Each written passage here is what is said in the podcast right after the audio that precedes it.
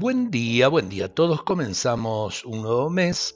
Señor, haz de mí un instrumento de tu solidaridad. Donde haya hambre, que yo regale tu pan y enseñe a conseguirlo honradamente.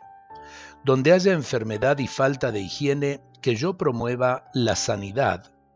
Donde haya niños desescolarizados, que yo busque los recursos necesarios.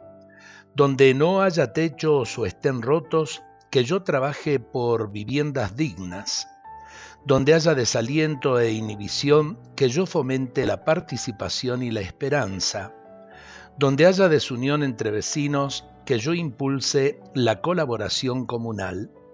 Haz que no busque mi vanidad sino el bien de mis hermanos, que no trabaje por mi reconocimiento sino por su desarrollo material y espiritual que no promueva el agradecimiento hacia mí, sino su dignidad, y que mi satisfacción consista en haber amado con obras.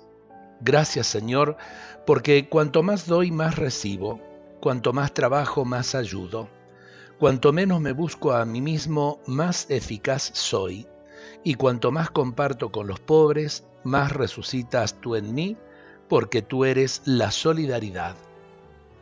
Ojalá que estas palabras eh, también tengan eco en el corazón de aquellos eh, que buscan la elección.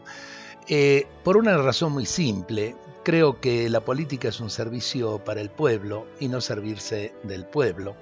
Ojalá que lo entendamos, ojalá que lo vivamos. Dios nos bendiga a todos en este día.